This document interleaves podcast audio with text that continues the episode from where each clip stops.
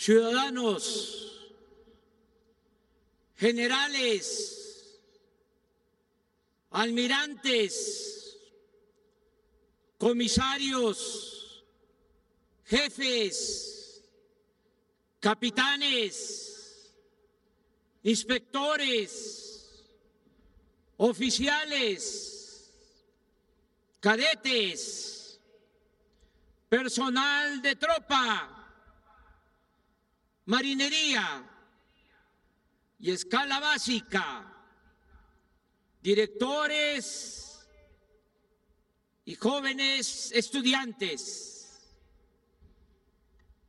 mujeres y hombres.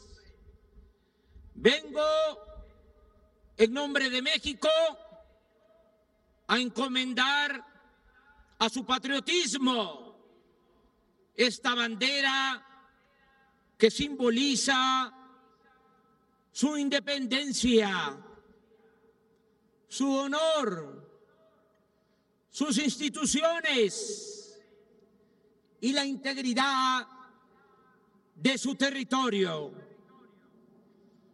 Protestan honrarla y defenderla con lealtad y constancia